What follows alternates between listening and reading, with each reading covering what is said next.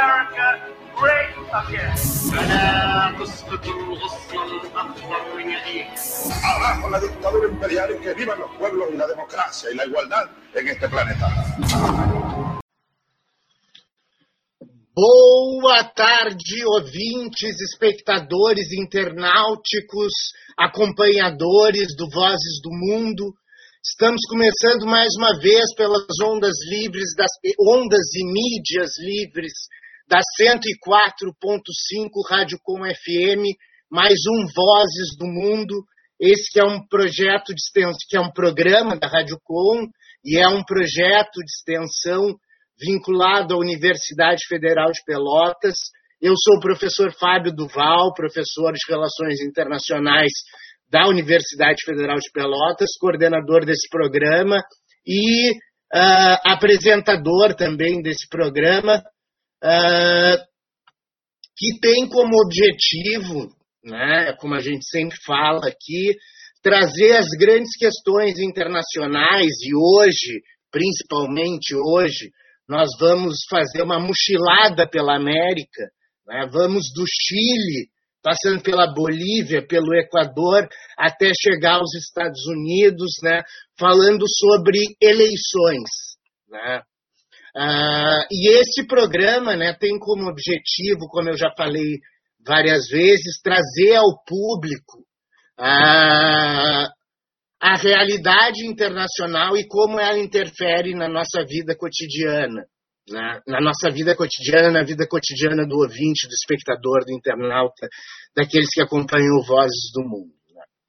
Então, em primeiro lugar, eu gostaria de agradecer à Rádio Com pelo espaço, mandar um grande abraço para todos da Rádio Com, meu amigo Fábio Rosário, José Luiz Moraes, Vanessa Silveira, uh, Regis Oliveira, meu grande amigo, na operação da parafernália eletrônica agora, né? Juliano Lima, Ivon Naval, que também já operou várias vezes a parafernália eletrônica, né? meu agradecimento a todo mundo da Rádio Com, e meu agradecimento também ao meu companheiro de mesa, né? Uh, Gabriel Eli, a quem eu vou pedir que se apresente, fale um pouco dessa questão do, do, do Vozes e e um pouco dos temas que a gente vai falar aqui, uh, enquanto eu compartilho o programa aqui no meu Facebook. Vai lá, Gabriel, te apresenta, fala das mídias da rádio, vamos lá. Boa tarde, Fábio. A recíproca é, é verdadeira, né? É a, a questão do, do, do, do agradecimento. Boa tarde também, então, a você que está nos acompanhando, né? muito obrigado por mais uma vez é, é, se juntar a nós. Né? Fique com a gente. Mais uma vez receber em sua casa. Você que nos acompanha pelas ondas livres da 104.5, pelo Facebook da Rádio Com, pelo YouTube da Rádio Com também, pelo site www.radiocom.org.br, aplicativo Radiosnet e aplicativos de, de podcast.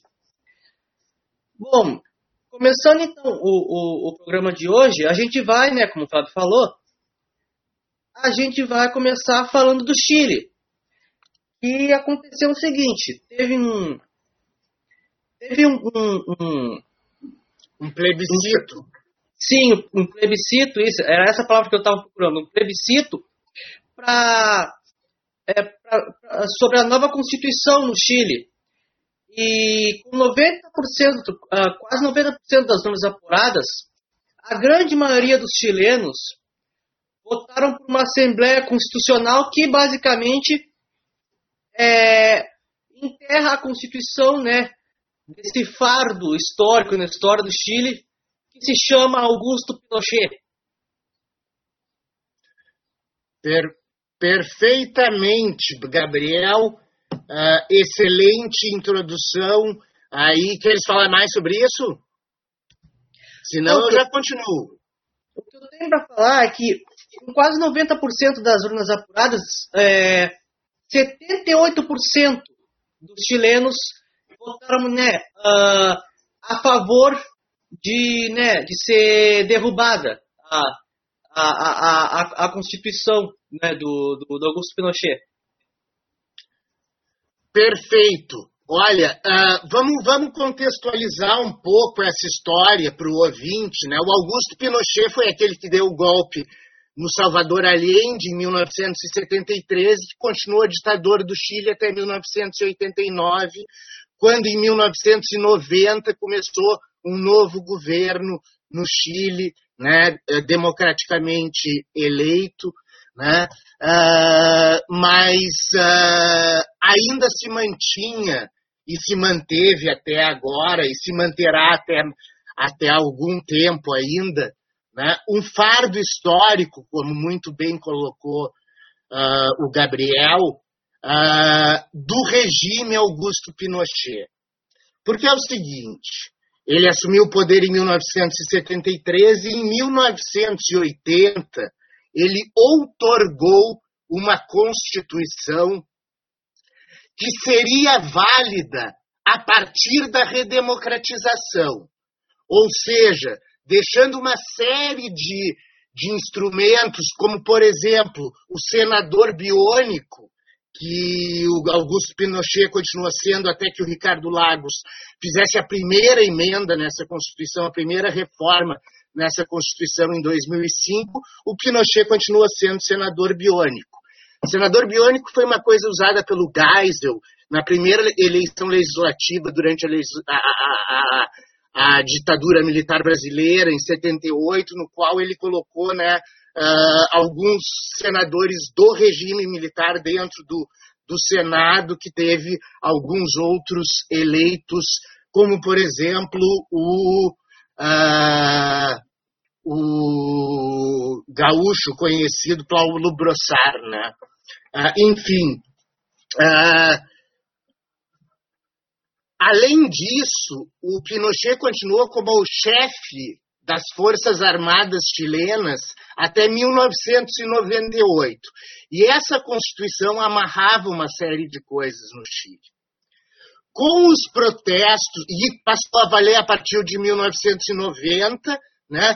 Em 2005, Ricardo Lagos fez algumas reformas e tirou um pouco desses arcaísmos nazistas do Augusto Pinochet, não o suficiente para fazer uma Constituição nova para o Chile, né? Ah, e suficiente para privatizar o Chile inteiro, o que gerou os protestos do ano passado, porque com toda a onda de privatizações desde o regime Pinochet e ao longo dos anos 90 no Chile, se gerou uma crise hoje do neoliberalismo que ano passado o próprio FMI afirmou que a agenda neoliberal dos anos 90, estabelecida pelo consenso de Washington e que foi seguida à risca pela Argentina de Menem e pelo, e pelo Chile neoliberal dos anos 90, né, uh, causou com que, por exemplo, a privatização da Previdência lá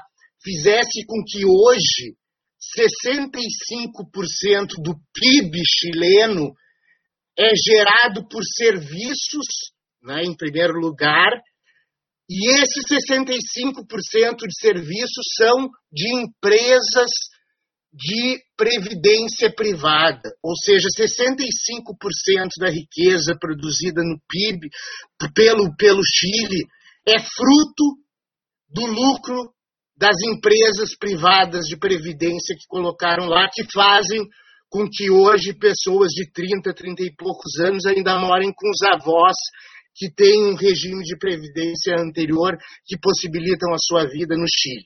O regime neoliberal privatizou tudo. Os protestos do ano passado foi sobre o quê? Foi sobre, começou com os estudantes, sobre passagem de metrô, que foi privatizado, né? tudo foi privatizado no Chile. Né? Então, uh, dos, dos 35% que sobram, além da previdência privada do Chile, que grande parte é exportação de fruta, salmão e cobre, né? grande parte disso também o Pinheira, em 2019, para cobrir o rombo dessas previdências privadas que estavam gerando uh, os protestos né, pela falta de pagamento das previdências em 2019, no final do ano de 2019, antes de estourar a pandemia, ele teve que botar 40% de dinheiro estatal chileno, dos 35% do PIB que sobraram, 40% do rombo da Previdência foi dinheiro estatal chileno que o Pinheira teve que botar nessas empresas para não quebrar o país e para não tocarem fogo no Chile, não obstante tenham tocado fogo no Chile no ano passado. Voltando um pouquinho atrás, eu falei das reformas do Lagos, entre 2014 e 2018, governo da Michelle Bachelet, atual alta comissária das, aliás, conselheira dos direitos humanos da ONU, né, ou alta comissária dos direitos humanos uh, das Nações Unidas para os Direitos Humanos, alta comissária das Nações Unidas para os Direitos Humanos, a Michelle Bachelet, né, que foi presidente do Chile na onda rosa, na onda de esquerda entre 2014 e 2018, né, quando havia uma concertação da esquerda no Chile, ou seja, isso é importante falar, né, para o que eu vou falar daqui a uns cinco minutos, uh, havia uma concertação da esquerda no Chile e o governo Bachelet propôs um projeto de constituição nova propôs um projeto de Constituição nova que o, que o Congresso chileno barrou, mas que em 2019, final do ano passado, mais ou menos nessa época, novembro, quando estouraram os protestos grandes no Chile, também pedindo uma nova Constituição, o Pinheira fez uma proposta. Ele disse que ia levar em consideração o projeto da Bachelet que ia fazer um projeto em cima disso e ia submeter ao Congresso, que é dele, né, basicamente. Né? Ah, e aí depois ele veio a fazer outra proposição, né, que acabou gerando esse plebiscito. Esse plebiscito girava entre duas, duas propostas. Uma era a proposta do Pinheira, que deveria se fazer uma Assembleia Constituinte originária. Quer dizer, a votação eram duas coisas. Né? A primeira coisa, enterra a Constituição ou faz uma nova Constituição. Né? 21% dos chilenos votaram pela Constituição do Pinochet, pela manutenção da Constituição do Pinochet, o que representa que 21% dos chilenos né, o que, que é uma parte da, da, da, da do, dos católicos chilenos conservadores uh, mais engajados no regime Pinochet, que ainda existe essa força no Chile e que ganhou muito espaço durante os anos do neoliberalismo, 21% votaram que fosse uh, enterrada, uh, fosse mantida a Constituição. 21%, uh, aliás, uh, uh, 89%, 89% das pessoas votaram que não, que queriam uma nova Constituição. Pois bem, aí havia a segunda pergunta do plebiscito. Eram duas. E essa é a mais contundente das vitórias que também é numericamente parecida. Uma era a proposta do Pinheira, que fossem chamados 175 mem 177 membros para uma Assembleia Constituinte originária, formada por membros do parlamento que é dele e por uh, pessoas eleitas da população numa composição mista entre parlamentares e novas pessoas eleitas. Essa era a proposta dele.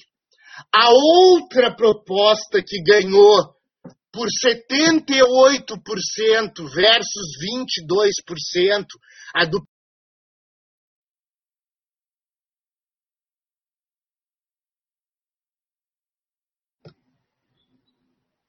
É, acabou caindo aqui o, o, o professor Fábio.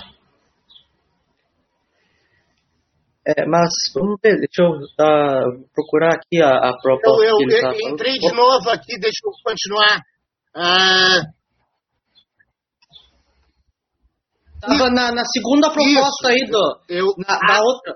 A, a segunda a, a pergunta do plebiscito tinha essas duas propostas. A do Pinheira, formar parlamentares dele, mais pessoas, 170, para formar uma Assembleia Constituinte originária, criar uma Constituição, então, né, mais que os parlamentares que já estavam lá. E a outra proposta, que ganhou por 88% dos votos contra os 22% que apoiaram o Pinheira, decidiram por uma Assembleia Constituinte originária, ou seja, a mesma coisa que aconteceu em 1986 no Brasil. Foi, foi feita uma Assembleia Constituinte que, dois anos depois, em 5 de outubro, lançou a, a, Constituinte, a Constituição de 1988, que foi múltiplas vezes retalhada né, nesses anos todos, nesses 32 anos de Constituição. Mas no Chile, então, se decidiu fazer o quê? Uma Assembleia Constituinte originária com 155 cidadãos eleitos do povo, uh, qualquer cidadão uh, chileno, né, apto a, a ser candidato né, a uma Assembleia Constituinte, mas qualquer cidadão chileno, nenhum que está no poder necessariamente, né, uh, 155 cidadãos chilenos e com paridade entre homens e mulheres. Né? Essa é uma vitória histórica no Chile. Essa Assembleia Constituinte vai ser eleita em 11 de, uh, abri, de, em, abri, em maio, desculpa, 11 de maio, se não me engano, isso, tenho certeza agora.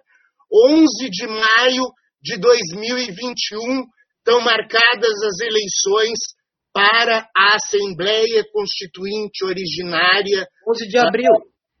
Hã? 11 de abril. 11 de abril, desculpa, tá, tá, tava certo primeiro.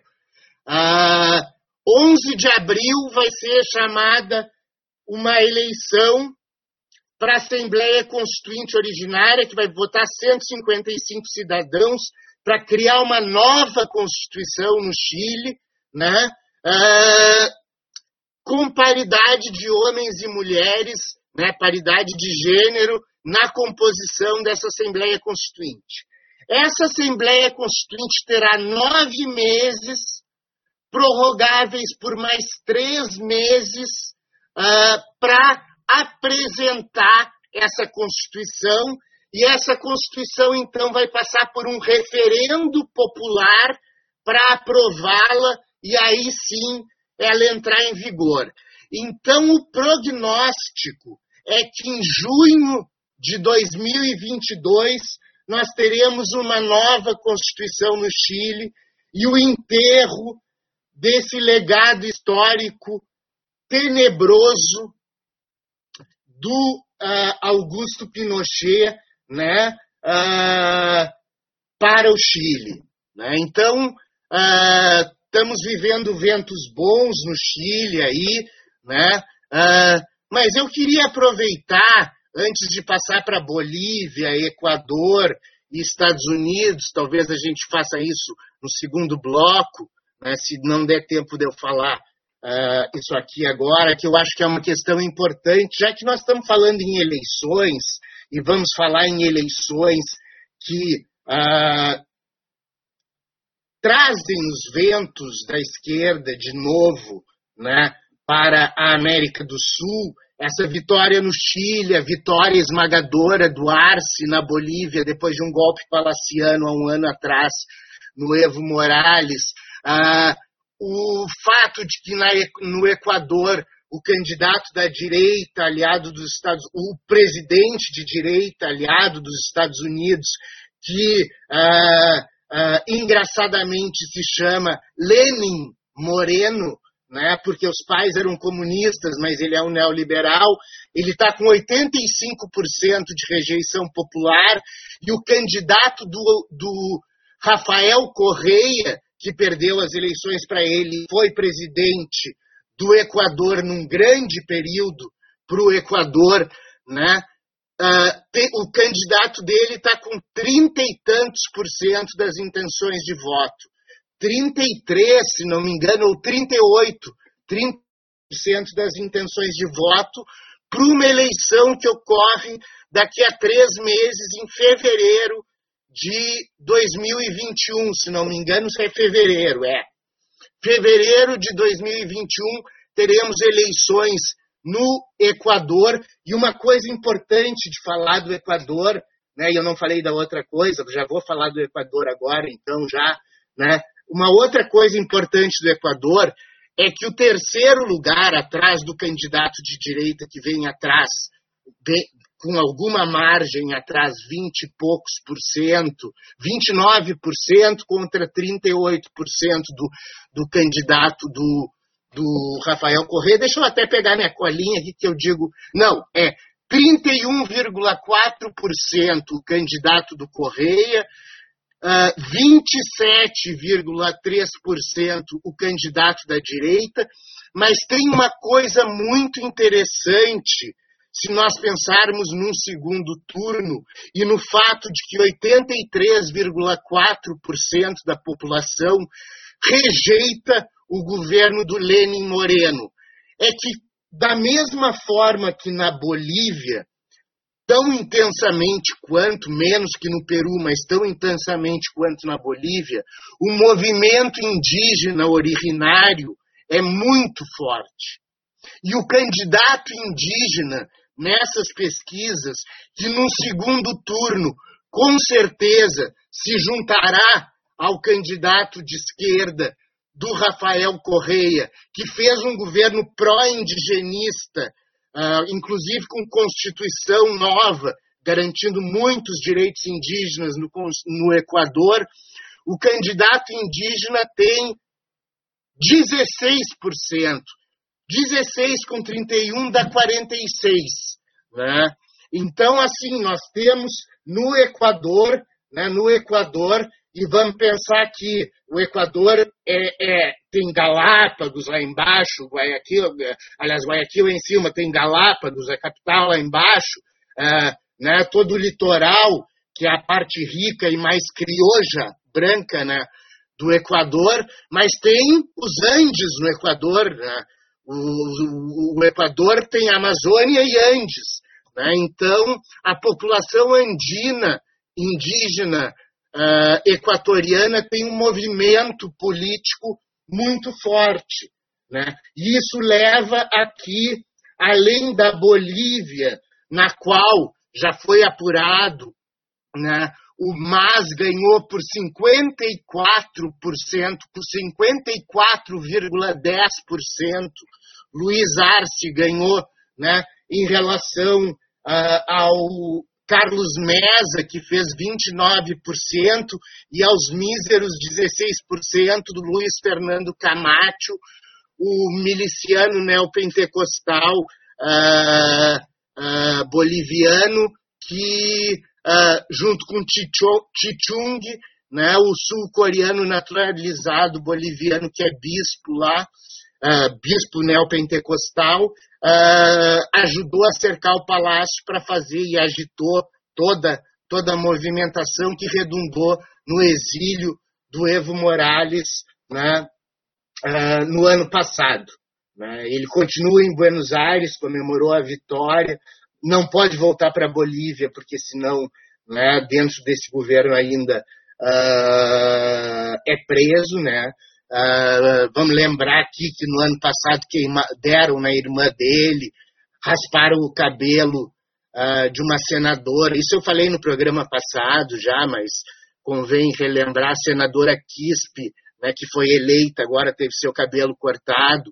O Álvaro Garcia Lineira, principal cabeça pensante ali do, do governo Evo Morales, que era o vice-presidente dele, teve a sua casa com uma biblioteca de 30 mil volumes, que era o seu orgulho, queimados. Né? Todos eles tiveram que ir embora da Bolívia, né? um país que viveu um apartheid, claro, até 2006, quando Evo Morales se elege presidente, principalmente depois da Constituição que entrou em vigor em 2009 e garantiu uma série de direitos a 65% da população indígena boliviana, né, que era a população 65% da população que vivia abaixo da linha da pobreza antes do Evo Morales assumir e que, segundo dados da ONU, esse número de 65% de pessoas na pobreza diminuiu no período do Evo Morales. Ou seja, se o Lula tirou 30% do Brasil da pobreza, o Evo Morales tirou 35% da Bolívia da pobreza, né? E já que a gente falou em Lula, e já que a gente está falando em eleições, eu gostaria de lembrar de uma história triste, né? Que hoje, dia 28 de outubro de 2010, e para isso às vezes serve o seu Facebook, porque nos mostram umas fotos, dia 28 de outubro de 2018 foi um domingo foi o domingo das eleições presidenciais brasileiras, as últimas, das eleições legislativas federais também, né? Foram as últimas eleições em que, por uma margem que basicamente é representada por essa, essa, esse espectro radical neopentecostal que graçou no Brasil, graças a uma estratégia do Steve Bannon, né, que era exatamente se juntar com os neopentecostais. Isso foi declarado. Steve Bannon é o articulador do Trump para a América Latina, que era se juntar com os neopentecostais conservadores para derrubar a esquerda no Brasil. Né? Faz dois anos, exatamente dois anos, que no Brasil foi eleito Jair Bolsonaro, que dois anos e dois meses antes participou do golpe palaciano articulado entre o vice-presidente da República do Brasil, Michel Temer, e o presidente, o então presidente do, da Câmara dos Deputados, Luiz Eduardo Cunha, que redundou no processo de impeachment da Dilma, que no dia 16 de agosto, um ilustre deputado desconhecido que votou uh, efusivamente pelo impeachment, falando no nome do brilhante Ustra, aquele torturador horroroso, e, e levantando os ânimos de um conservadorismo que estava escondido no Brasil e que transpareceu, né? e que, uh, nesse momento, levou uma cusparada na cara que eu gostaria de ter dado e que parabenizo Jean Willis, que hoje teve que se mudar para. que hoje está vivendo na França, porque né, foi ameaçado de morte no Brasil, também deu uma cusparada na cara do homem que virou presidente. Né, enfim, uh, há dois anos atrás, no Brasil, foi eleito Bolsonaro. Naquele mesmo ano da cusparada, 2016, no final de 2016, foi eleito nos Estados Unidos um cara chamado Donald Trump. E a partir daí ocorre toda essa sucessão de golpes uh, na América Latina, que se por acaso o Trump se reeleger nos Estados Unidos, o que não é improvável, uh, pelo que ele disse no discurso dele na Assembleia Geral da ONU, que é o lugar no qual se fala da paz mundial, ele disse que estava armado até os dentes no seu discurso, que vem logo depois do Bolsonaro, que foi uh, subserviente aos Estados Unidos ao extremo. Ele disse que estava armado até os dentes dos Estados Unidos, como nunca tinha estado na sua história, e que não uh, hesitaria em intervir em países que ele chama de ditatoriais, como e nomeou Cuba, Venezuela e Nicarágua. No Brasil já se instalaram mísseis de 300 quilômetros perto da fronteira da Venezuela. A base de Alcântara, que também fica perto de Cuba, foi entregue pelos, por Bolsonaro aos estadunidenses. Né? Então, é importante relembrar esse dia e quem fez a burrada de votar no Bolsonaro, né, pense melhor nas eleições municipais desse ano e muito melhor nas eleições presidenciais uh, de 2022. com isso, eu encerro esse primeiro bloco, né? pesaroso do que aconteceu e esperançoso no sentido de esperançar de Paulo Freire, de agir no sentido da esperança, para que essas boas ondas que vêm da Argentina, que vêm do Chile, que vêm da Bolívia, que vêm do Equador, elas nos deem esperança de nós construirmos e vivermos num Brasil muito melhor. Me despeço ouvinte, peço que voltem no segundo bloco, na, na internet no, nós continuamos, daqui a pouco voltamos né, com Vozes do Mundo uh, pela rádio de novo. Um grande abraço, esperamos vocês. Bueno, acho que estamos fora do ar no, no, no rádio. Ô, ô, Gabriel, faz aí o teu momento cultural ou lê os, os, os, os, os comentários aí dos ouvintes. Pois é, um, a, a, até agora passou é, é, um, um, bloco inteiro e, e, e, não tivemos comentários, nem no, nem no ah, Facebook, tá. nem no YouTube. Essas coisas é, quando acontecem, no, Gabriel, a gente no começo, diz. né? A gente só diz, ah, tá, depois eu vou fazer outra coisa. Faz o momento sim. cultural, então. Sim, sim, né, só que... Né, ah, tá. Desculpa, eu posso dizer aqui, no meu Facebook, onde está passando, eu quero agradecer a, a audiência sempre uh, muito, muito, muito, muito extraordinária de Verinha Garcia, Bia Franchini, Marcelo Vaz e Fátima Raufen. Muito obrigado, muito obrigado pela, pela, pela atenção pelos ouvintes, os demais que estiverem ouvindo, um abraço, né? Uh, e daqui a pouco vamos continuar com o tema né, Estados Unidos, vamos falar um pouquinho mais da Bolívia e do Equador, talvez, ou vamos para os Estados Unidos, porque no terceiro bloco teremos como convidado né, o professor Cássio Furtado, que vai falar especialmente das eleições americanas. Né? Bom, Estamos voltando para o ar.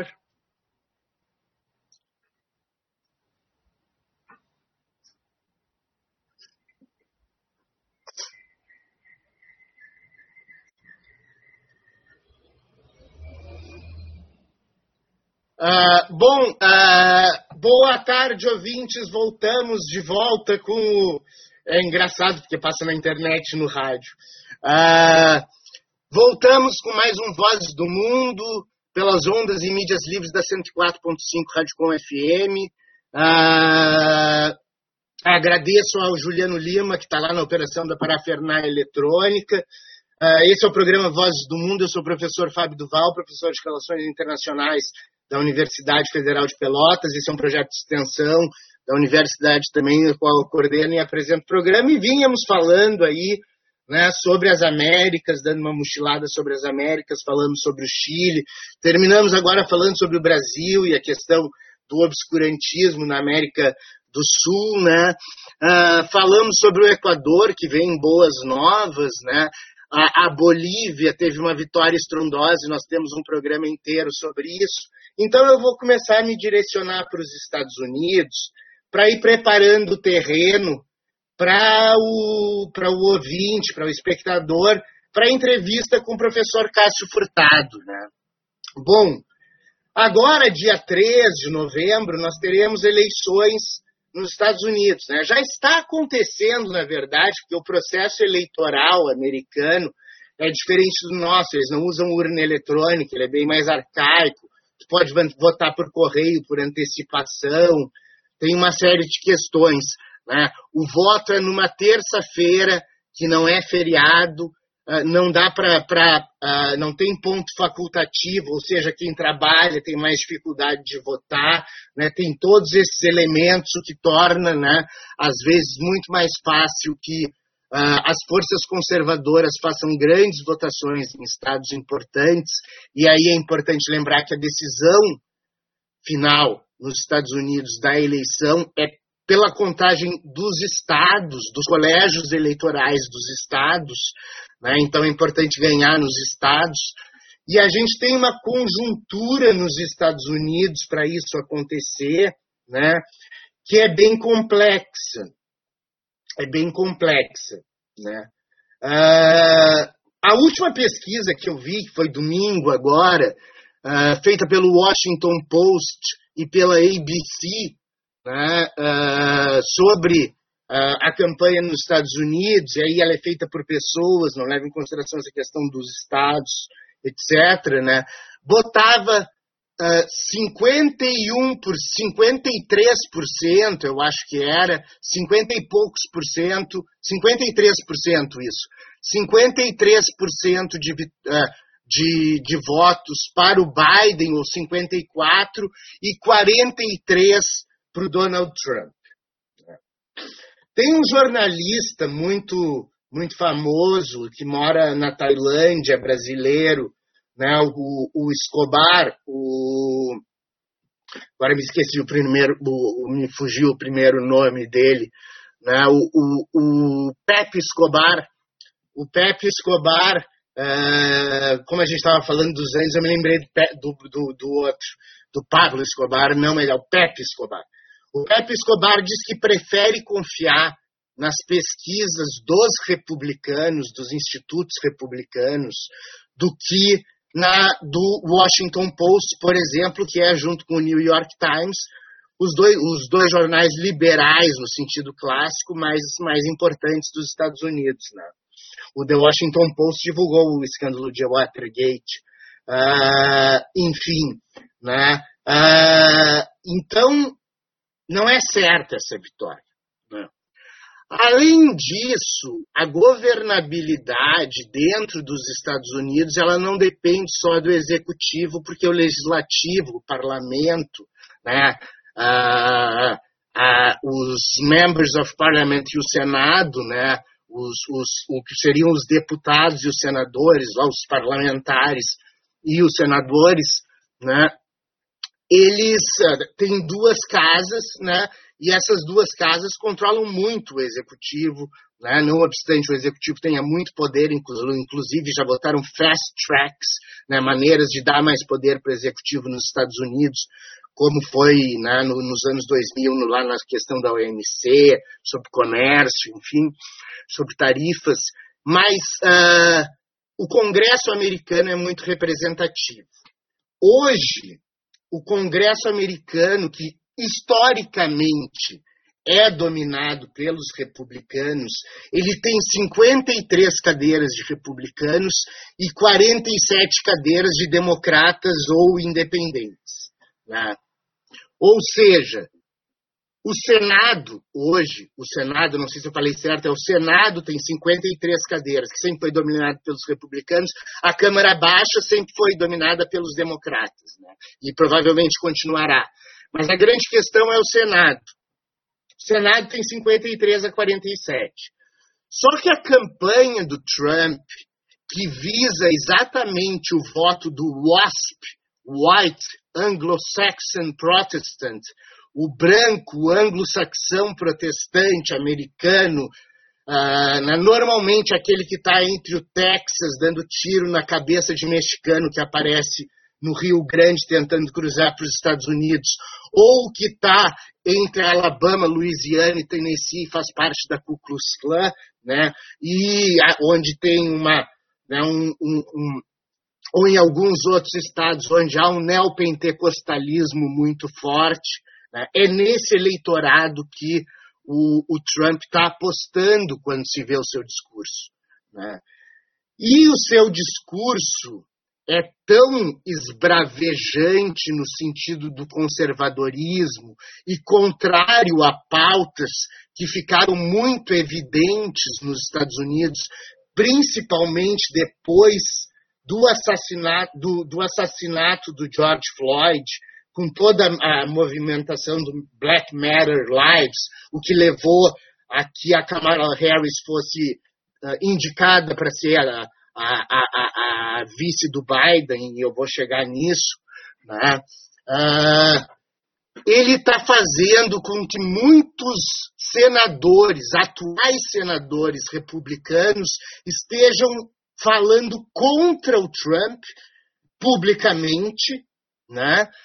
E, mais ainda, o Trump está fazendo campanha contra ou não está apoiando abertamente, né? Uh, ou uh, não tão abertamente, muitos senadores republicanos. Né? Então há uma grande chance na votação para a Casa Legislativa do Senado que haja uma inversão de poder dentro da casa. Porque por seis cadeiras que os se na verdade ganhar, se os democratas ou os liberais ou sem partido, que também pode, ganharem quatro cadeiras a mais do que a média nessa eleição, o Senado americano será democrata. O que já é uma boa coisa se por acaso Trump se reeleger. Mas existe um perigo ainda que me parece possível nessa eleição. Há um mês atrás, em setembro, morreu uma das mais combativas ministras da Suprema Corte Americana, que era uma democrata, uh, né, que era uma, uma liberal, uma democrata no sentido né, dessa divisão que existe nos Estados Unidos. Né? A, gente, a gente não pode chamar nem o, Joe, o, o, o, ben, o, Bernie Sanders, talvez seja o máximo que a gente pode chamar de esquerda nos Estados Unidos, né? fora o, um, né, um espectro né, que, que sempre é meio tratado fora da mídia. Né, como a New York, New York School for Social Research, onde né, tem caras, onde os caras organizaram o Occupy Wall Street, basicamente. Né? Uh, David Held, Marshall Berman, essa galera de Nova York. Uh, Marshall Berman tem um livro essencial, Tudo que é sólido desmancha no ar, uma, a aventura da modernidade, indico, é um livro assim essencial para entender o mundo moderno em que a gente ainda vive. Pois bem, qual é o perigo? Morreu essa senadora. São uh, nove cadeiras no Senado. Existia uma divisão no Senado com essa senadora tinham cinco senadores pró-republicanos e com, aliás, ministros da Suprema Corte, cinco republicanos, ou seja, uma maioria republicana, e quatro democratas, com essa que era a mais ferrenha delas. Essa morreu. Né? E está já na mídia, saiu no The Washington Post, que a Suprema Corte e o Senado estão dispostos a indicar para a vaga, agora, antes eh, ou logo em seguida da eleição, uh, uh, é, é, essa semana, nas próximas semanas, né, indicar a terceira colocada da lista de indicados para comporem, porque como no Brasil tem uma lista tríplice que o presidente escolhe, né? O terceiro da lista, que é o a terceira da lista, é o terceiro da lista, eu acho que é uma mulher, é a terceira da lista, que é a opção do Donald Trump, saiu no The Washington Post que o, o Senado, com essa composição de 53 cadeiras, e a própria Suprema Corte está de, decidida, já quase, quase claramente, a acatar essa indicação do Trump, o que fará com que a Suprema Corte Americana de, de uh, como é que era, 5 para 4, passe de 6 para 3, né? 6 para 3 senadores, ou seja, 6 republicanos e 3 democratas. Ou seja, um terço da corte vai ser democrata tu consegue maioria para qualquer votação importante. Inclusive para fazer uma coisa que eu não sei se vocês lembram e que resultou em tragédia, tragédia no Iraque, tragédia no Afeganistão, uh, em nome do atentado das Torres Gêmeas, e vocês já estão entendendo de quem eu estou falando, aconteceu a mesma coisa que pode acontecer nessa eleição, e esse é o meu temor, né, com a indicação dessa ministra uh, e dessa composição de maioria esmagadora da Suprema Corte americana de republicanos, é que aconteça como aconteceu na eleição de 2000.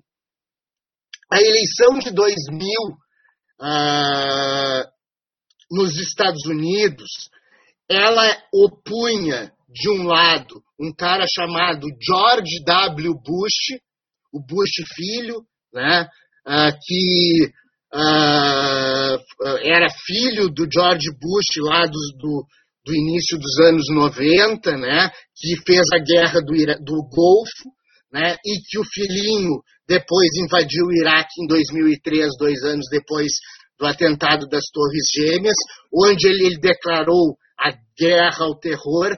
Nessa eleição em que acabou eleito George Bush, a maioria dos cidadãos americanos tinham votado no Al Gore.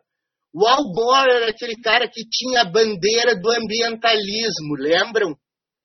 Ele só não ganhou a eleição porque os votos da Flórida, do estado da Flórida, né, onde era governador o Jeb Bush, por acaso irmão do George Bush, foi anulada pela Suprema Corte Americana. E com a anulação da votação da Flórida, como é pela contagem de estados, por um estado ganhou o George W. Bush. Né? E a gente teve né, todo, tudo o que aconteceu né, naquela de trágico naqueles primeiros oito anos do século XX, né, desde 2001 até 2009, se não me engano, né? Enfim, uh, todo o governo George W. Bush até ser eleito Obama, né? E aí entra uma coisa importante, né? O Al Gore era o candidato do Clinton.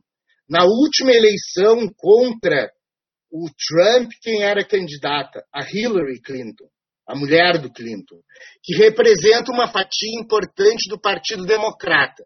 Hoje o Partido Democrata, quem manda é o Obama. A Hillary Clinton ainda tem uma esfera, principalmente ali naquela região de Nova York, né, onde está concentrado grande parte do mercado financeiro. E aí é importante dizer que o Obama, né, hoje detém o Partido Republicano, o Partido Democrata, né? Ele detém o Partido Democrata, ele apoia Joe Biden, um Joe Biden que foi apoiado inclusive pelo Bernie Sanders, que não apoiou ano passado a Hillary Clinton, porque a Hillary Clinton, apesar de democrata, né, ah, durante o governo do Obama, que era democrata e que chamava o Lula de o cara, foi a secretária de Estado mais violenta, talvez, que os Estados Unidos teve durante os governos democratas, pelo menos. Né? Ah, grande parte daquelas imagens que aparecem no Iraque, que o, Gabri que o, que o Julian Assange mostrou no Wikileaks, aconteceram enquanto a Hillary Clinton era secretária de Estado americana. Secretário de Estado é o que faz política externa. Hoje é o Mike Pompeo, que é muito pior. Né?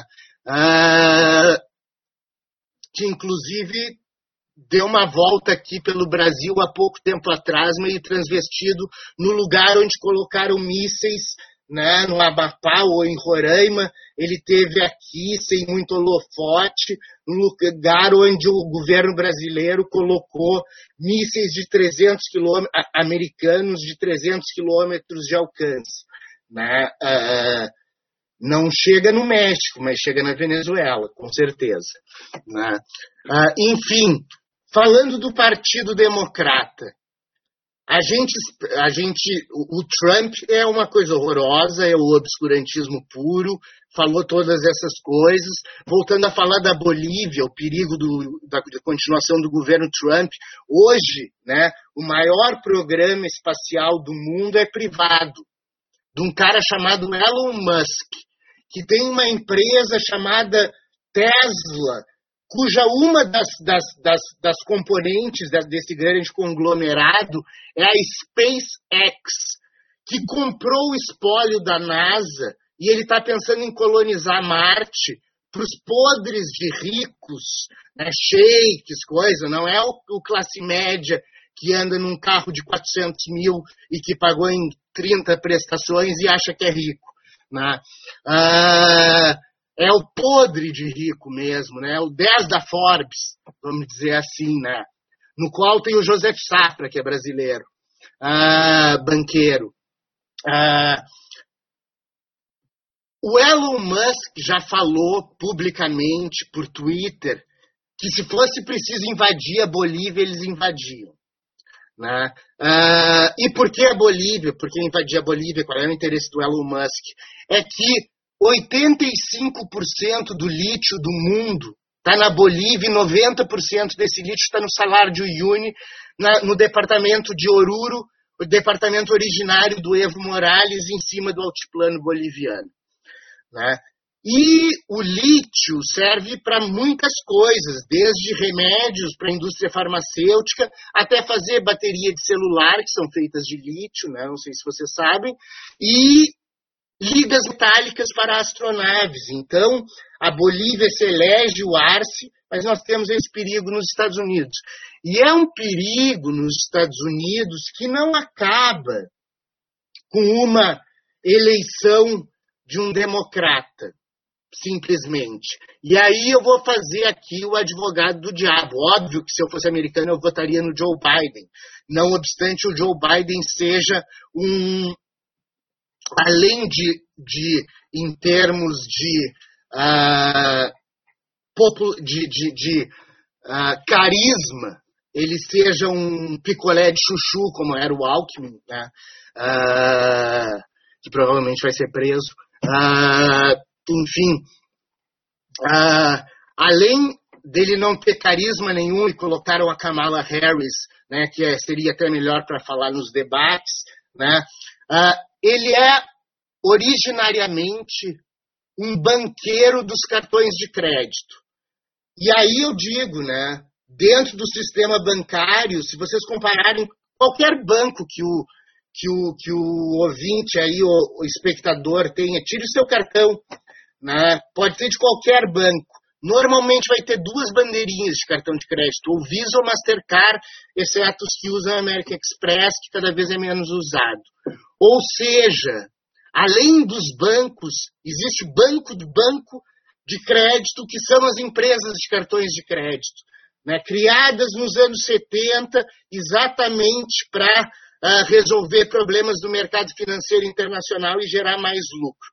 O Joe Biden era um empresário, um CEO de uma dessas empresas, né, de, um, de um desses conglomerados de cartões de crédito.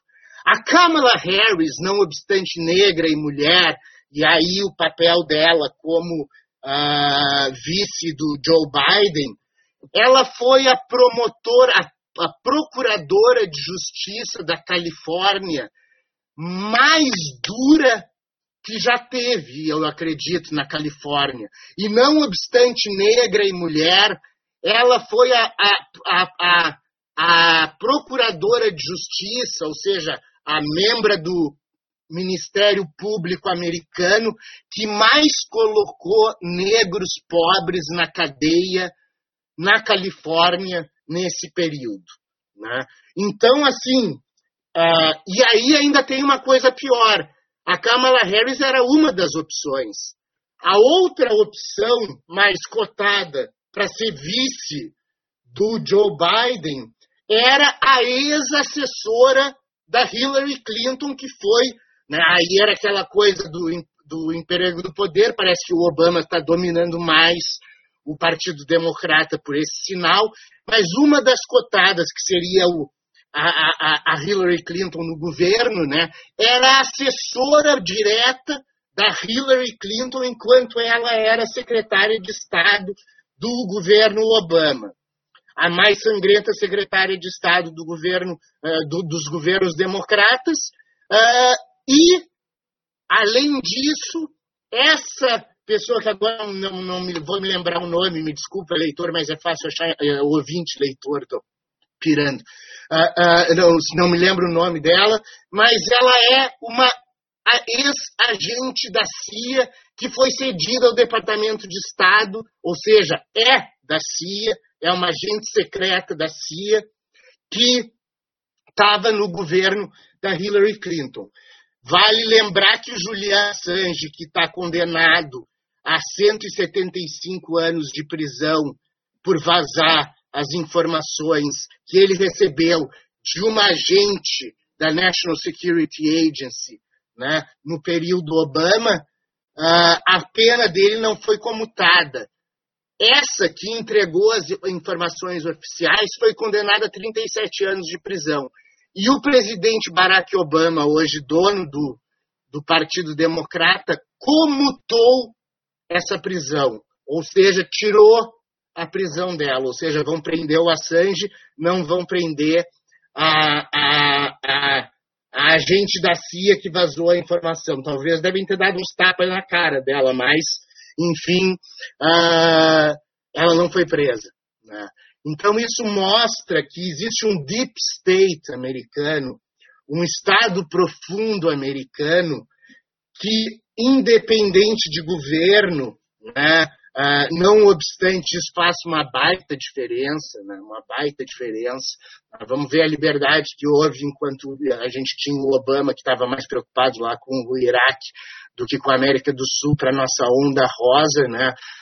Durante o governo Trump, a gente teve todos esses atentados né? à democracia aqui no Brasil. No Brasil foi um pouco antes, mas. Uh, mas, mas a eleição do Trump, obviamente, impulsionou a eleição do Bolsonaro em 2018, não tenho dúvida nenhuma, ele até andava com o chapéu do Trump. Uh, né, então a gente tem essa, essa questão né, uh, por trás do discurso todo sobre quem ganha ou não ganha a eleição americana. Né? Uh, Daqui a pouco nós teremos né, o, o, o professor Cássio Furtado aqui, que conhece muito sobre política americana, vai poder falar melhor que eu, inclusive sobre a questão dos estados, como é que andam as apurações, etc., né, essas previsões, né, e a sua né, opinião, obviamente, sobre uh, o, o que será a eleição americana que se aproxima na semana que vem, dia 3. Né? Nós teremos dia 2 feriado aqui. Uh, vamos nos encaminhando então para o final do primeiro bloco, né? E eu vou mando um abraço para o ouvinte aí da rádio e daqui a pouco voltamos com o professor Cássio Furtado. Enquanto isso, vamos continuar aqui na internet. Esperamos vocês no segundo bloco. Silêncio sepulcral no.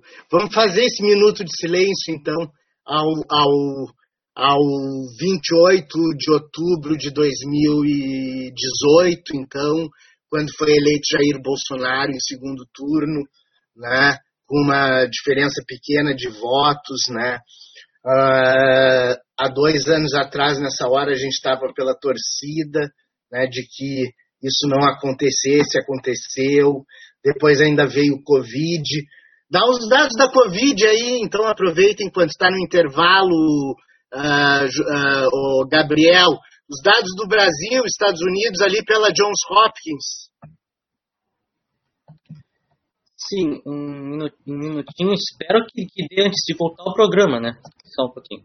Ah, senão tu continua.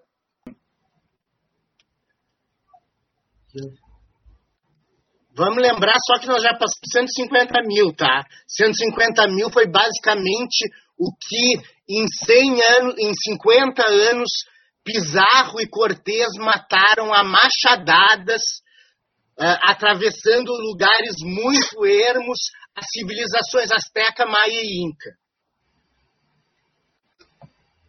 Sim, nesse momento o Brasil está com 100... Voltamos ao ar, voltamos ao ar com uh, o Vozes do Mundo, que é um projeto de extensão vinculado à Universidade Federal de Pelotas.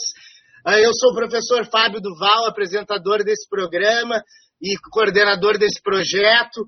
Temos agora, né, exatamente quando começamos o programa na rádio, estávamos na internet, entra aqui o nosso convidado especial de hoje, ah, desculpa, deixa eu agradecer Juliano Lima na operação da parafernália eletrônica lá na rádio.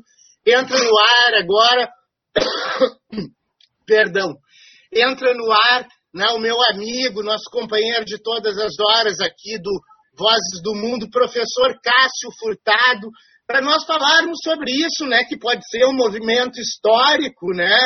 Sempre é um momento histórico uma eleição presidencial americana, temos aí para o início da próxima semana né, um, uma situação né, em que uh, podemos ou não ter mudanças ou, né, nas rotas aí da, da, política externa, pelo menos, dos Estados Unidos, de maneira muito intensa. Vai lá, Cássio Furtado, é um prazer te ter aqui. Muito obrigado pelo aceite do convite. A palavra é tua. Boa tarde, meu amigo. Tudo bem? Como é que tá, Fábio? Tudo tranquilo? Tudo jóia. Tudo bem, prazer sempre estar aqui contigo, com o Gabriel, com os teus ouvintes, para a gente discutir os, os, mais variados temas. Eu sei que o tema do momento, pelo menos internacional, são as eleições dos Estados Unidos, que serão na próxima terça-feira. Eu não sei se vocês já conversaram alguma coisa sobre as eleições dos Estados Unidos ou vamos começar agora? Uh, eu, eu falei um pouco sobre a questão eu, eu, o segundo bloco foi um pouco sobre os Estados Unidos. No início nós falamos sobre Chile, a, a, a, do, do, Pinochet lá do, do plebiscito. Perfeito. Falamos um pouco sobre Bolívia, mas semana passada eu falei muito sobre Bolívia e um pouco sobre Equador, que vai ter eleições uh, em abril agora de, de 2021. Mas falei um pouco geral sobre os Estados Unidos e falei daquela questão do Senado, que foi, e foquei muito na questão do Senado, dos 53 a 47, mas que o Trump está fazendo uma campanha forte contra senadores republicanos, né? E tem muitos senadores republicanos falando contra o, o, o, Donald Trump, de modo que eu apresentei como uma possibilidade, que aí eu já te coloco como uma primeira pergunta, assim, ou um ponto para a gente começar a falar, essa questão da composição do Senado. Será que a gente pode ter um Senado democrata, né, diferente do que comumente é nessas eleições da terça-feira. É, o Senado no, nos Estados Unidos, ele, ele é, historicamente, sempre nos Estados Unidos, a gente tem, em, em via de regra, o Senado nas mãos de um, a Câmara nas mãos de outro, ou seja, eles acabam se compensando. Até porque, interessante para o ouvinte saber, que o Senado, como lá como aqui, nós temos o quê? Eh, uma proporção, ou seja, preservada entre os estados, ou seja, lá nós temos dois senadores por estado, aqui no Brasil nós temos três, ou seja, não interessa, pode ser o menor estado, ele tem dois senadores nos Estados Unidos, o Senado como um todo tem 100 senadores, eh, aqui cada estado tem três, ou seja, nós temos ao todo 81 senadores, e, claro, aí nós temos eh, uma, uma variável muito forte, muito expressiva, que é o número de assentos na Câmara dos Deputados, ou seja, aí é dependente da população, também como é aqui, mas também preservando um peso mínimo para os estados. Lá ninguém tem menos do que um deputado federal, embora não tenham a, a população necessária para isso. A primeira coisa é que nos Estados Unidos, para a gente entender as eleições, a gente tem que se desvencilhar um pouco dessa questão toda do Brasil. Porque aqui no Brasil a gente tem essa, essa mentalidade uh, que é a maneira como as nossas eleições ocorrem. Ou seja, quem acumula, independentemente do Estado, o maior número de votos é eleito presidente. Tá? E lá existe uma temática completamente diferente. Por quê? Porque lá, ainda como uma, uma herança das, das 13 colônias originais, que se rebelaram contra os, os ditames dos ingleses. E aí a gente que é de relações internacionais gosta muito de estudar isso, né, Fábio? Ou é, seja, inclusive com os franceses lutando, lutando junto, né? Exatamente, exatamente. Porque francês fosse... e inglês nunca se deu muito bem. Exato, e se não fossem os franceses num período em que o, o exército francês estava ascendendo, claro que o exército francês ele vai acabar se consolidando no período napoleônico, mas naquele período pré-napoleônico a gente tinha já uma estrutura. E, e, basicamente esse exército ele arregimenta aqueles, aqueles colonos uh, que, que, viviam na América e, e dá treinamento e dá respaldo para aqueles colonos para que aqueles colonos pudessem enfrentar os ditames ingleses, seja a lei do selo, seja a questão do monopólio do chá, seja o aquartelamento, sejam os impostos em diversas áreas que os ingleses estavam colocando nas a colônias. A manutenção do Quebec. Exatamente. Tá? E aí, aos poucos, essas colônias foram se expandindo, eh, seja através de guerra, seja através de negociações, seja através, já que nós falamos na França, comprando do Napoleão a Louisiana. Tá? Exatamente, exatamente. E naquela época não, não, não era o que é a Louisiana hoje, enquanto Estado. Né? Ou seja, a Louisiana era uma porção central imensa dos Estados Unidos, que, que hoje dá nome a vários estados. E depois, claro, com os, uh, os estadunidenses que tinham ido para o México, tinham criado o Estado Livre do Texas. O Texas decide se juntar aos Estados Unidos da América, fica alguns anos enquanto um país independente. Depois a Califórnia, ou seja, esse país que se expande naquela marcha para o oeste, tão falada, tão comentada, de um destino. Eles acreditavam no aspecto religioso, né? o destino manifesto, destino da nação que era de expansão, que era de grandeza, que era de rumar para o oeste. Pois esse país hoje, ele tem 50 estados.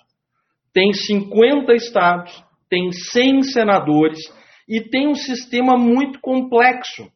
E é difícil da gente julgar porque a nossa estruturação enquanto país foi muito diferente da deles. Tá? Ou seja, e a deles é de preservação do peso de cada estado que vocês sabem muito bem que lá tem uh, leis que são diferentes, que lá tem estruturações de governo muitas vezes diferentes e que querem preservar esse peso. O que, que acontece? A gente tenta somar votos e chegar a um total, como se faz aqui, mas lá não é uma fórmula. Nós temos no país todo 538 votos em um colégio eleitoral que vão ser aqueles 538 delegados que vão votar depois para presidente, porque é uma eleição indireta. A gente fica pensando assim, ah, a pessoa está votando no Biden ou está votando no Trump. Não, ela está votando em um delegado e esse delegado irá votar no Biden ou no Trump. Tá? Então é uma eleição indireta e que preserva o peso dos estados. O que, que acontece a partir daí? Nós temos esses e aí a tua primeira pergunta foi do Senado, o Senado que preserva o peso de cada um dos estados. Eu diria que é, é difícil, mas se o Biden consolidar esse avanço como está se esperando, a gente a uma semana das eleições a gente imagina o quê? Até uma possibilidade de o Biden ganhar a eleição e de consolidar as duas casas o que lhe permitiria governar de uma forma como eh, foi possível poucas vezes na história. Exatamente. É. Poucas vezes na história, porque o presidente de um partido e a, a, Câmara dos Representantes e o Senado do mesmo partido lhe dão uma, uma possibilidade de, de promover mudanças uh, políticas, econômicas, internacionais muito grande. Poucos presidentes tiveram isso no, nas últimas décadas se a gente parar para pensar, sempre uma das casas uh, esteve nas mãos do outro partido. Tá? Me lembro, por exemplo, o Bill Clinton, quando foi eleito, chegou a ter, por um breve período, tá, as duas casas. Lá na década de 90, ele foi eleito em 1992, o Bill Clinton, a primeira vez, e em 93 e 94 ele teve as duas casas do Congresso. Só que aí acabou indo mal, inclusive uma das, das poucas vezes em que as relações internacionais a política externa dos Estados Unidos acabou influenciando muito negativamente a um presidente, que foi quando ele fez aquela missão uh, fatídica na, na, Somália em 1993. Ah, é. Que tem até o filme aquele, Falcão Negro em Perigo. Falcão Negro em Perigo. Quando aquilo aconteceu, entre outras coisas, problemas econômicos, ele não conseguiu implementar a, saúde, um plano de saúde uh, universal, ele não conseguiu fazer algumas coisas naquele momento, e em 94 os republicanos conseguiram, com um líder ultraconservador, tu vai se lembrar, o Newt Gingrich, eles conseguiram tomar controle do Congresso, ou seja, não do Senado, mas da, da, Câmara dos Representantes. E aí o Bill Clinton não conseguiu aprovar mais nada, incluindo aí não conseguiu ratificar o protocolo de Kyoto em 1997. E isso acabou tendo problemas, gerando problemas terríveis para o governo do Bill Clinton. O fato é, se o Biden desempenhar como nós estamos esperando, isso é possível. Porque a gente sabe que previsões em eleições dos Estados Unidos são muito difíceis. Por que, que eu digo isso? Porque nos Estados Unidos o voto não é obrigatório. Então, Vamos lembrar as nossas conversas na atualidade em debate exatamente. lá em 2016. Exatamente. A, a, Hillary Clinton tinha ganho a eleição.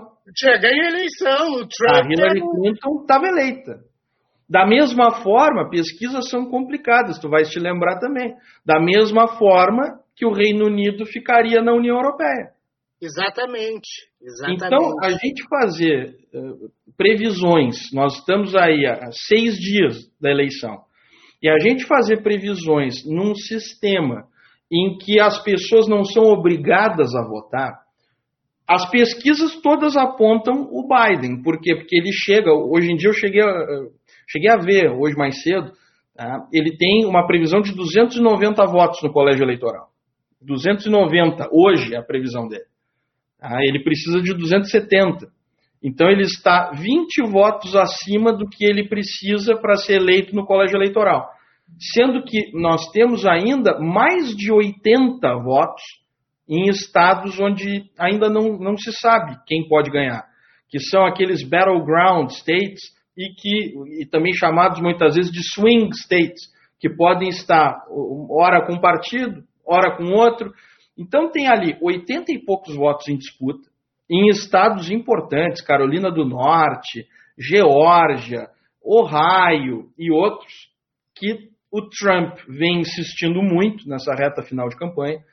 E tem aqueles estados que foram definitivos quatro anos atrás.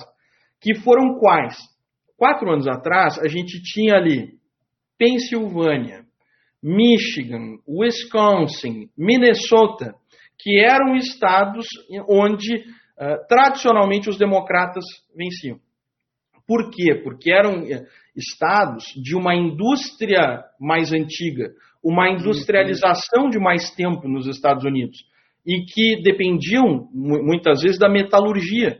Então, o exemplo clássico que a gente aprende na escola, uh, estado de Michigan, Detroit, as montadoras Detroit. nos Estados Unidos, tá? Pois essas cidades, elas acabaram, muitas delas, aí pega Detroit, pega lá Minneapolis, St. Paul, pega outras, Milwaukee, elas acabaram perdendo a predominância, por quê? Porque os empregos foram para a Ásia. Os empregos acabaram na China, na Índia, ou até em outros lugares. Tem emprego que veio para o Brasil, emprego que foi para o México.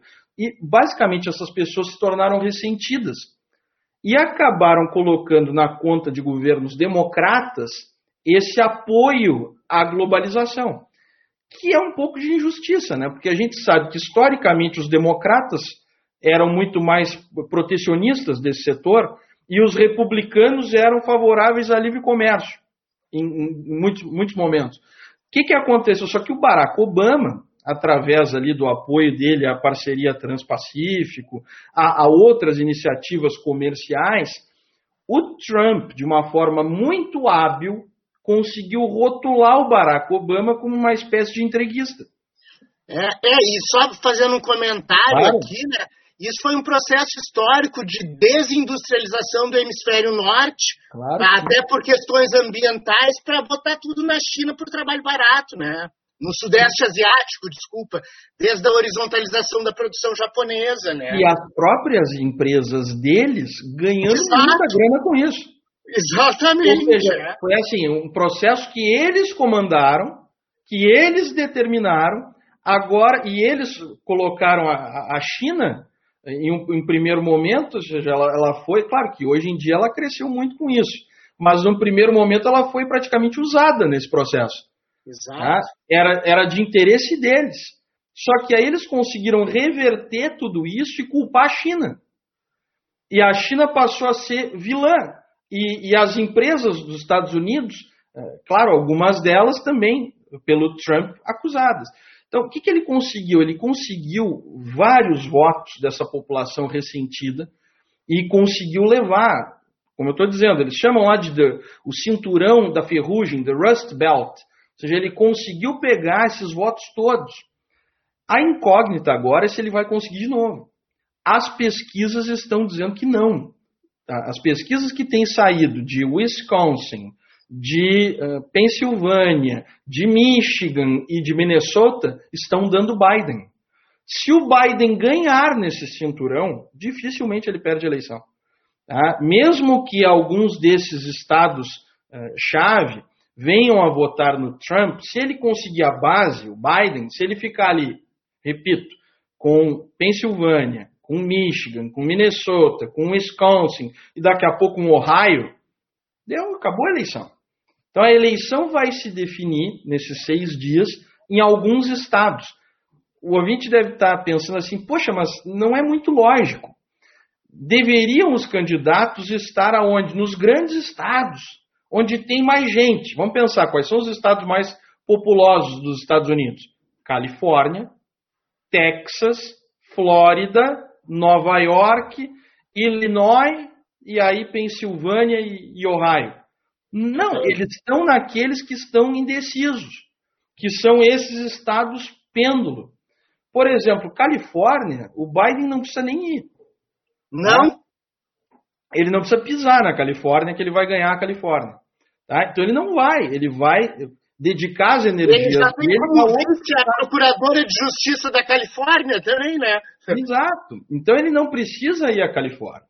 Tá? Ou seja, tu pega os estados, por exemplo, Nova York, o Biden não precisa ir a Nova York, ele vai ganhar Nova York. Tá? Então tem estados que já são muito o Trump.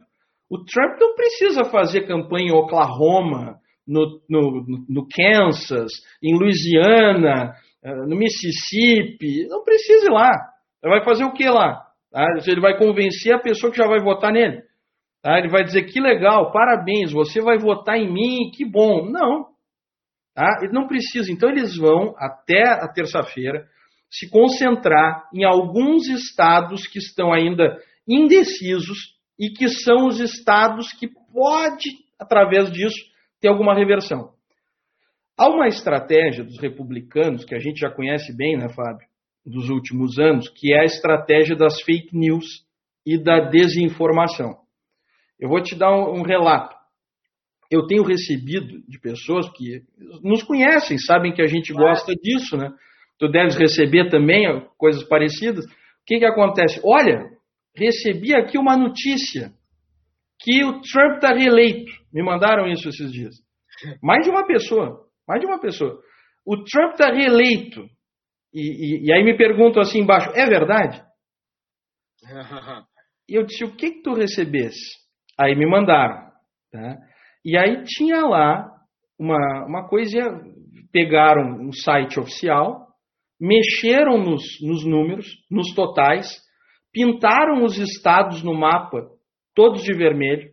Depois eu te mando se tu quiseres para tu olhar. Me manda. Tá? Mas pintaram os, os, os estados de vermelho.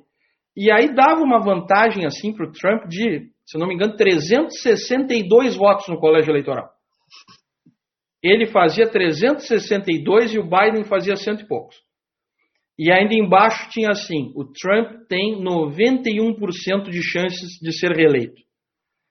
E aí começaram a me perguntar: isso é verdade? E eu disse: olha, eu vou até checar o mapa oficial tem um, um site que eu utilizo que faz a compilação que se chama 270 para vencer.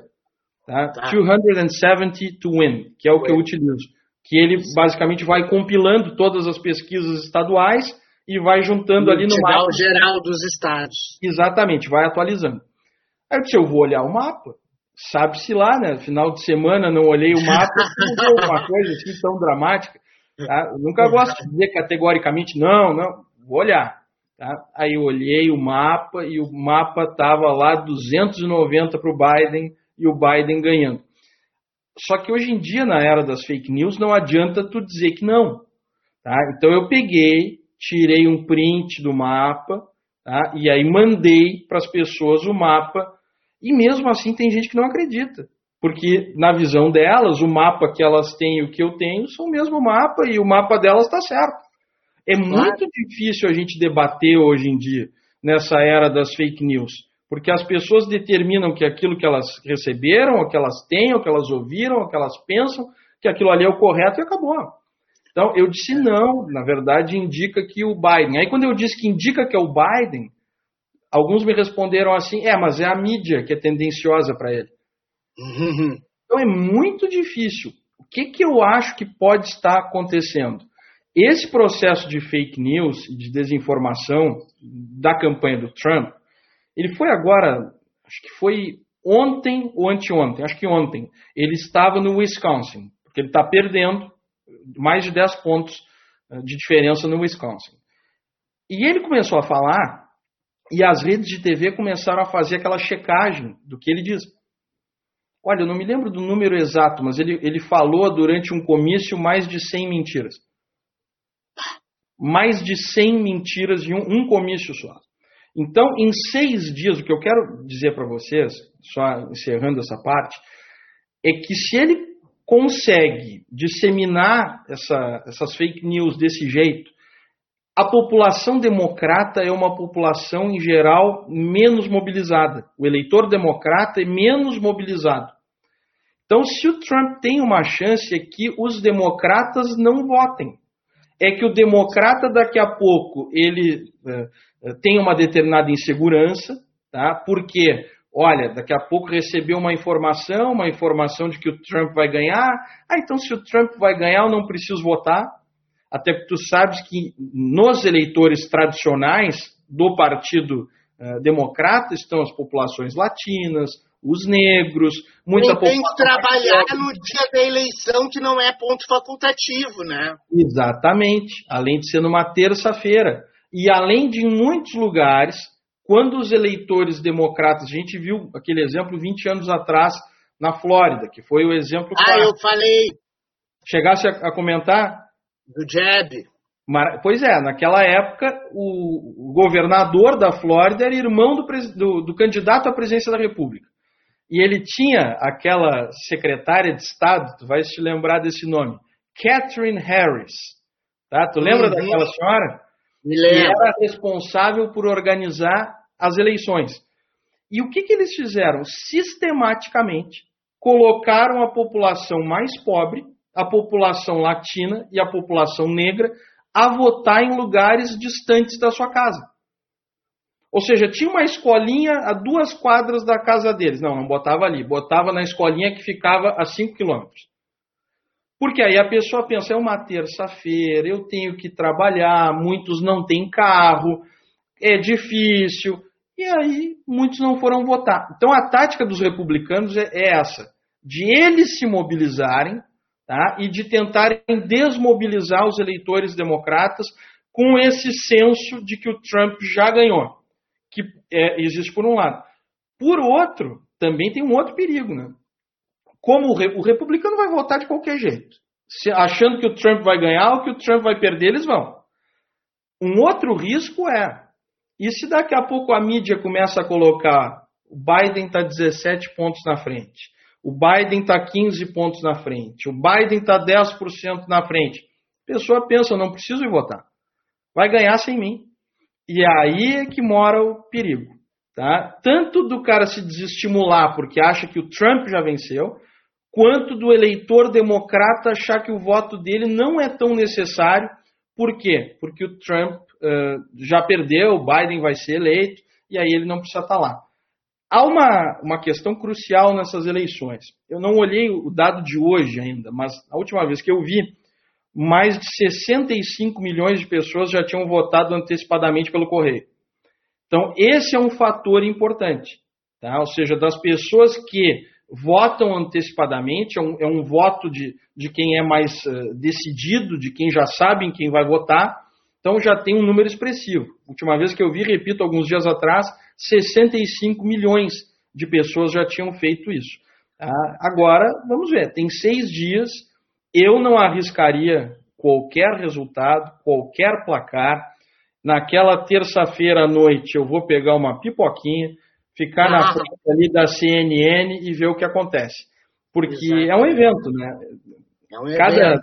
uma dessas eleições, eu já acompanho há muitos anos, a, a gente se diverte. Nunca, nunca será um, um, divertimento tão grande quanto aquele do ano 2000, tá? em que o, o Al Gore, num primeiro momento, o Al Gore estava uh, derrotado, ele foi derrotado, inclusive chegou a reconhecer a derrota num discurso, aí depois ligou para o Bush, disse que não era mais assim, que retirava uh, a, a, as congratulações que ele deu ao Bush pela vitória, e aí eles seguiram disputando e teve Suprema Corte da Flórida e depois Suprema Corte dos Estados Unidos e trinta e tantos dias de, de, de discussões Indecisão. ali.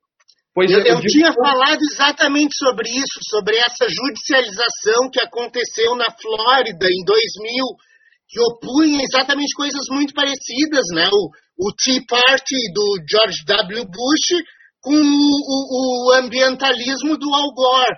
Né? E aí vem a minha pergunta, dos 5 a 4 ou 6 a 3 na Corte Suprema.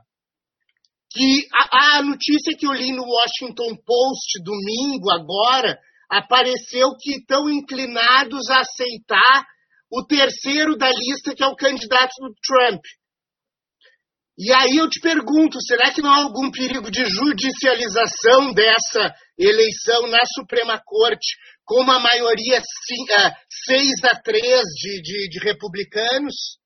É, agora com a confirmação dessa nova ministra, né, da, da Amy Coney Barrett, se não me falha a memória, agora acabou, né? Ou seja, que cair na, na Suprema Corte é Trump. É republicano. Ah, não, é. Agora Tomara que esse resultado seja um resultado claro pró-Biden.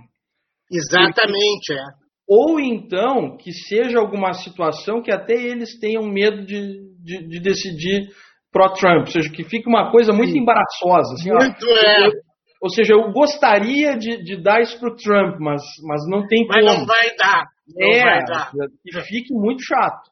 Por é. quê? Porque a, a, gente tem aquele duelo que tu sabes bem, Fábio, que é na, nas grandes cidades dos Estados Unidos, em geral, elas são polos democratas.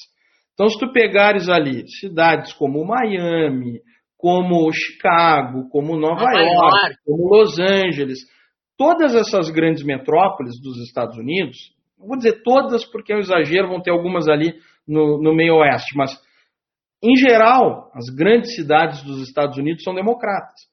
Se daqui a pouco fizerem um, um tapetão muito descarado na eleição dos Estados Unidos, eles Aí não vão conseguir Floyd de novo. Eles não vão conseguir governar. Então, a, a ideia é que, que essa eleição, eu espero, pelo menos que se decida de uma forma pacífica, tranquila. Se for o Biden, eu imagino que vai ser, uma, vai ser um processo de tentativa de pacificação do país, que é difícil, muito difícil porque o país está completamente rachado. Tá? E se a gente pegar os estados, a gente olha o mapa do colégio eleitoral, pintadinho cada estado de vermelho ou de azul. Só que tem outros mapas que são melhores ainda que mostram distrito por distrito eleitoral. E aí a gente vê como os estados estão fragmentados. Dentro do próprio estado tem zonas e currais eleitorais dos republicanos e dos democratas. Cidade do interior, capital, essas coisas, né? Exatamente. Em geral, claro, gente, é, é sempre difícil a gente generalizar, mas em geral, cidades do interior são uh, cidades republicanas. Tá? Em geral, o subúrbio que é mais rico é republicano.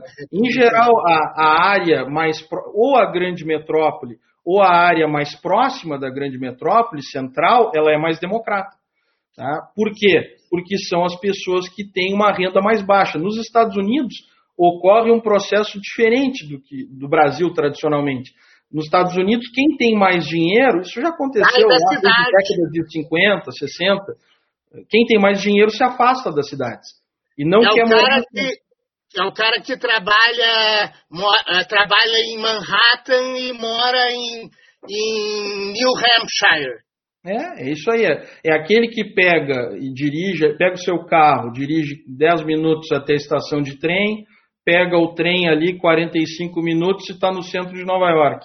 Ou nos outros estados é aquele que pega no, no estacionamento do, do seu emprego seu carro, dirige 35 minutos, entra num condomínio fechado e está ali. Ou seja, mas na, e o Brasil está indo em determinados aspectos por esse caminho, claro. mas não é a história brasileira. Mas Sim. agora, ultimamente, nós temos essa população que está indo para o subúrbio, está indo para os condomínios fechados, está tentando Exato. se isolar da, da, violência sistêmica, mas não, nunca foi a, a, a gênese histórica brasileira. Exatamente. Professor Cássio Furtado, já passamos dois minutos e vinte aí, mas foi muito boa a tua explicação, casou direitinho com o que a gente tinha falado no resto do programa. Pareceu orquestrado, velho. Muito obrigado. Muito obrigado pela tua combinar, né? participação. Né? Hã?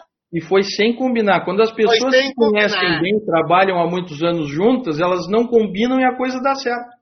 Exatamente. Muito obrigado, meu amigo. Muito obrigado, Gabriel. Muito obrigado às Ondas Livres da 104.5 Radicom FM. Juliano Lima, José Luiz Moraes, Fábio Rosário, Vanessa Silveira, Regis Oliveira, uh, todo mundo, né? O meu abraço e ao ouvinte, o meu desejo de saúde, paz e bem. Um abraço.